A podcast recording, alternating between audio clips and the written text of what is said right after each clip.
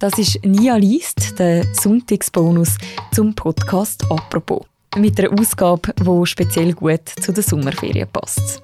Im Magazin findet man jeden Samstag eine Kolumne von Max Küng. Die heißt Ich war noch niemals in. Und für die Kolumne besucht er jedes Mal einen Ort in der Schweiz, wo man wahrscheinlich nicht einfach so würde anreisen. Aber vielleicht gibt es ja ein bisschen Inspiration für diejenigen, die die Sommerferien in der Schweiz verbringen.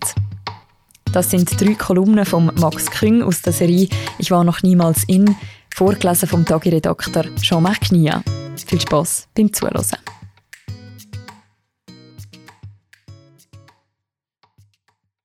Ich war noch niemals in Au, St. Gallen. Au, sagt der Duden, ist ein Ausrufewort und hat mehrere Bedeutungen. Au ist einerseits Ausdruck körperlichen Schmerzes, Au, das tut weh, oder wird bei schlechten Witzen als Reaktion verwendet, als ob die Pointe dem Hörer Schmerzen verursacht. Au kann aber auch ein Ausdruck der Freude sein. Au ja, au fein, das macht Spaß. Es gibt auch Ortschaften, die Au heißen. Eine findet sich im Kanton Zürich, die andere im Alpenrheinland. Während ich über das zürcherische Au nicht viel weiß, liegt am See, hat eine Halbinsel, ist das andere Au weit herum bekannt. Wenigstens für eine Sache. Es besitzt den hässlichsten Verkehrskreisel des ganzen Landes. Dies hat zumindest die Leserinnen und Leserumfrage einer Boulevardzeitung vor einem guten Jahr ergeben. Der Kreisel in Au mit dem Namen Knotenpunkt gewann mit dominierender Deutlichkeit. Das prämierte Kunstwerk besteht aus einem Haufen rostiger Metallröhren, welche kunstvoll ineinander verflochten und mit bedeutungsschwangeren Wörtern versehen sind. Knoten, Punkt, Arbeitsplatz, Heimat, Ort und Lebensraum. Gegenüber einer Zeitung meinte die für den Kreisel verantwortliche Künstlerin, das Kunstwerk soll die Gemeinde Au charakterisieren. Nun weiß ich nichts über den Charakter der Auerinnen und Auer, sie sind sicher rechtschaffene Menschen, bestimmt. Doch etwas weiß ich, denn ich habe es mit eigenen Augen gesehen. Das Ding ist hässlich. Und wie viele meinen, der Kreisel sehe nicht aus wie ein Knotenpunkt, sondern wie etwas anderes. Sowohl Farbe wie auch Form der Skulptur erinnern ganz eindeutig an ein Geschäft, eine Notdurft, einen gewaltigen Kackhaufen. Und ja, in der Tat, es braucht nicht viel Fantasie, um es zu sehen, als hätte sich ein dahergelaufener Riese erleichtert. Ein Monsterhaufen thront da am Ein- oder Ausgang des Dorfes und begrüßt oder verabschiedet die Automobilistinnen. Das Kunstwerk ist eindrücklich anzusehen. Man kann den Blick kaum abwenden. Von woher man es auch anblickt, es entfaltet seine Kraft. Doch stellt sich die Frage, liegt es nicht in der Natur des Verkehrskreisels, dass er hässlich ist? Wohnt nicht in allen der schweizweit rund 3000 runden Dingern eine Tristesse und Traurigkeit inne? Und ist es da nicht konsequent, wenn man nicht bloß ein weiteres Exemplar dieser hässlichen Dinge hat, sondern das Allerhässlichste? Ganz im Sinne von wenn schon, denn schon. Au besitzt schließlich noch einen zweiten Kreisel mit einem stilisierten Fluss und einer kleinen Holzbrücke. Der ist auch hässlich. Aber hat über den je jemand berichtet?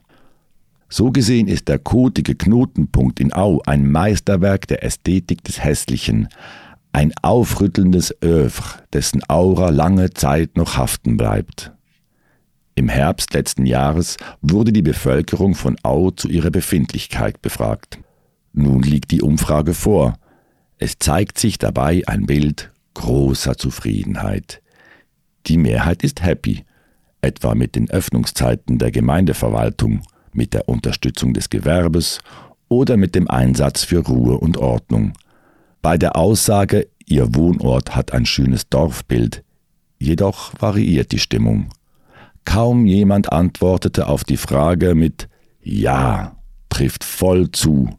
Die große Mehrheit der Bevölkerung ist der Ansicht, dass dies eher nicht oder klar nicht zutreffe. Viele sehen gar Handlungsbedarf.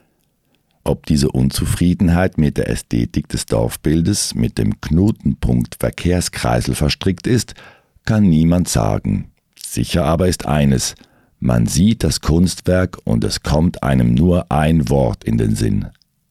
Au. Im Dialekt gern auch Oh.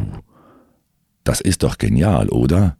Ein Blick, ein Gedanke. Standortmarketing at its best. Au.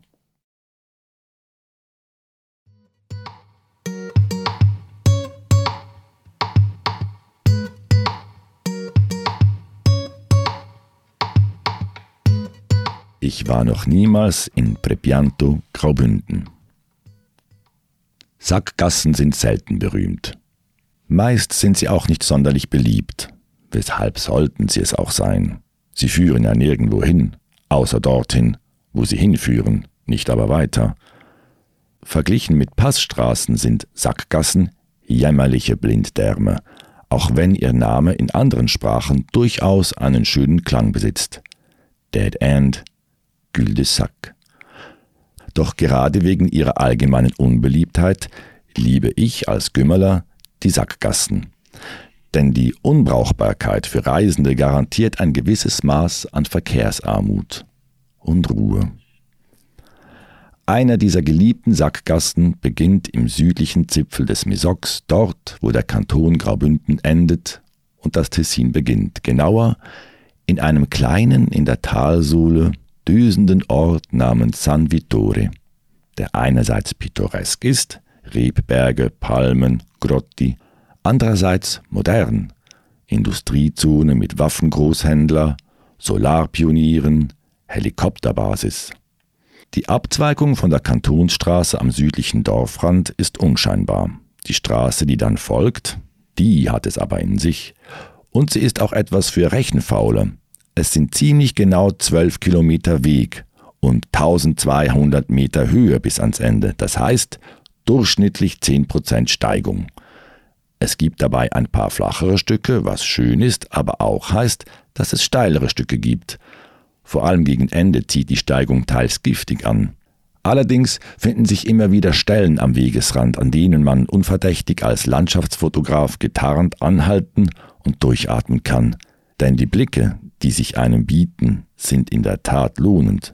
Zuerst jene hinunter ins Misox, mit der sich schlängelnden A13 und dem Fluss Moesa sowie in die Magadino-Ebene, dem zwischen den Bergen ausgebreiteten daliegenden Großraum Bellinzona, später jene ins wilde Calancatal. Oben in Prepianto angekommen, gibt zwar keine Belohnung in Form eines Bratwurststandes, es gibt auch kein mit Abziehbildern vorgeklebtes Passschild, samt amtlich beglaubigter Höhenangabe in Metern und Fuß für das obligate Passschild-Selfie, das man sogleich auf Instagram posten kann, damit die daheimgebliebenen neidisch und zähneknirschend raunen, der hat's gut. Prepianto ist noch nicht mal ein Ort, sondern bloß eine Ansammlung von Steinhäuschen, die zu San Vittore gehören. Es gibt keinen Trubel hier oben, keine Cabrio-Fahrer, die sich die Beine vertreten oder Busladungen mit Rentnerinnen und Rentnern, die ihre Blasen entleeren. Ja, es ist wirklich wunderbar still. Es mag schönere, längere und härtere Sackgassen im Land geben, etwa jene zum Lago del Nare, ab Binyasco 31 Kilometer, 1870 Höhenmetern, krass in jeglicher Hinsicht. Als kleiner Bergsnack jedoch ist der Weg nach Prepianto genau das Richtige. Und dann folgt die Belohnung, die Abfahrt, in der man all die Dinge noch einmal sieht, die man zuvor bereits gesehen hat, einfach in einem anderen Tempo, von der anderen Seite und in einer leicht anderen Gefühlslage. Das ist das Tolle an Sackgassen, die Wiederholung unter anderen Umständen. Es ist ein wenig wie im Restaurant, wenn man nach einem ausgedehnten Essen die Rechnung erhält und mit schnell wachsendem Staunen quittieren darf, was man zuvor alles verschlungen hatte. Bloß folgt bei der Sackgasse die Freude anstatt des Schocks. Das Allerschönste an der Schussfahrt zurück zum Ausgangspunkt mit der nötigen Bremsbereitschaft, die Straße ist eng. Die zu sehen, die nun den Berg hochfahren auf ihren Velos, langsam und wankend, mit vor Qual entstellten Gesichtern wie Figuren auf einem Hieronymus Bosch-Gemälde, schweißüberströmt, ächzend, keuchend und aus dem letzten Loch pfeifend wie verendende Murmeltiere, mit aus dem Maul hängenden und im Tretrhythmus schlenkernden Speichelfäden. Was für ein Trottel, denke ich, als ich ins Tal hinunterschieße. Was für Idioten, dass sie solche Qualen auf sich nehmen, um nirgendwo hinzukommen. Lieber die als ich.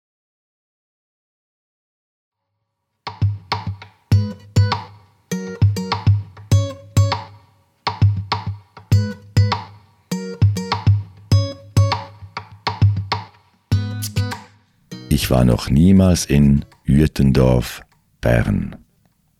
Nordwärts aus dem Dorf hinaus, dann linke Hand zwischen Zigeunerecke und Kröscherer Zelk, dort liegt das Silbermus.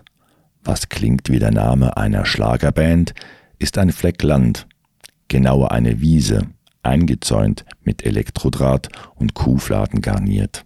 Und dort ist er, der Punkt der in unserem Land wie kein anderer maximal von allem entfernt ist, was Ausland ist. Grenzfernster Punkt nennt man diesen Zentrumsort, nicht zu verwechseln mit dem geografischen Mittelpunkt des Landes auf der Elki Alp im Kanton Obwalden, auf dem man das ganze Land ausbalancieren könnte, könnte man das ganze Land ausbalancieren wie eine krosse Pizza auf einem ausgestreckten Zeigefinger. Beim grenzfernsten Punkt hingegen verhält es sich eher so, als wüsche man die Schweiz zu heiß und sie ginge ein, schrumpfte und man täte dies wieder und immer wieder, bis von der Schweiz nichts mehr übrig bliebe als dieser Fleck beim Silbermoos. Die logische Konsequenz der Lage, maximal fern der Fremde, müsste ja Swissness in Hochkonzentration bedeuten, doch der von Swiss Topo kalkulierte Punkt ist unspektakulär und ohne Wahrzeichen, da auf einer Wiese gelegen, Privatgrund, betreten verboten, dem Vieh vorbehalten. An die Schweiz erinnert eine Infotafel in der Form des Landes, etwas vom eigentlichen Punkt entfernt und gleich bei der Anlage des örtlichen Clubs, der dem Platzgen frönt, einem vor allem im Kanton Bern betriebenen Zielwurfssport mit Wurzeln im Mittelalter, bei dem es darum geht, zackig eine gezackte Metallscheibe über die Distanz von 17 Metern in einen mit Lehm gefüllten Zielring zu werfen, aus dem ein leicht nach vorne geneigter Eisenstab namens Schwirren ragt. Silbermoos gehört zur Gemeinde Uertendorf. Dort finden sich durchaus Merkmale von Swissness, etwa beim Namen des Gemeindepräsidenten, denn der heißt tupfgleich wie ein Nationalgericht. Es ist der Rösti Albert, Nationalrat und Präsident des Brennstoffhändlerverbandes Swiss Oil, einst Präsident der nationalen SVP, welche in Jüttendorf bei den letzten Nationalratswahlen noch immer 47,3 Prozent des Stimmvolks hinter sich scharen konnte. Landesschnitt 25,59 Prozent. Zwar unterliegt Würtendorf Veränderungen, die Sauerkrautfabrik beim Bahnhof etwa wurde vor zehn Jahren abgerissen, um einen Neubau Platz zu machen. Eine Umnutzung des Gebäudes war des starken Sauerkrautgeruchs wegen unmöglich. Doch die rurale Prägung ist stark, so gibt es noch Bauernhöfe mitten im Dorf und insgesamt rund 40 landwirtschaftliche Familienbetriebe, das Café-Restaurant Roy hat General Gison als Pin-Up und für 11,50 Franken den aus Schweizer Fleisch zubereiteten Redui-Burger auf der Karte. Nur drei Häuser weiter findet sich die Kuhglockengießerei. In Nürtendorf 5902 Einwohnerinnen und Einwohner, davon 424 AusländerInnen aus 42 Nationen sowie acht mit unbekannter Nationalität, wurde die Schlagerband Galimeros gegründet, an einem Unterhaltungsabend des Sportvereins im Jahr 1976. Bereits ihr erstes Album Sommerwind erreichte Platinstatus. Der Erfolg der Calimeros strahlt bis heute und über die Grenzen hinaus. Mit dem Album Endlos Liebe schaffte es die Combo vor zwei Jahren als erste Schweizer Band überhaupt auf Platz 1 der Albumcharts in Deutschland drüben. Und wegen welchem Hürtendorfer stand im 2012 das ganze Dorf Kopf? Wegen Luca Henny natürlich, der als 17-Jähriger den Gesangswettstreit Deutschland sucht den Superstar gewann. Aber auch im Sport mischt Wittendorf mit. Die Futsaler des FC Wettendorf belegen zurzeit in der höchsten Liga Premier League den dritten Tabellenplatz. Reduit, Kuhglockengießerei und Schlager Exportschlager. Etwas mehr heißt der aktuelle Slogan der Gemeinde. Er könnte aber auch heißen Wettendorf, das Wundertütendorf.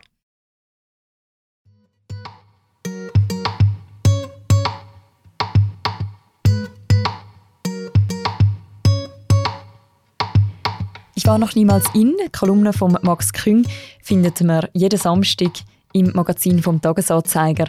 Drei Kolumnen aus dieser Reihe vorgelesen hat der Tagiredakteur Jean-Marc Knia. Und das war der Sonntagsbonus zum Podcast «Apropos». Die nächste Folge von diesem Podcast gibt es morgen am Montag. Ich freue mich, wenn ihr wieder zuhört. Bis dann. Ciao zusammen.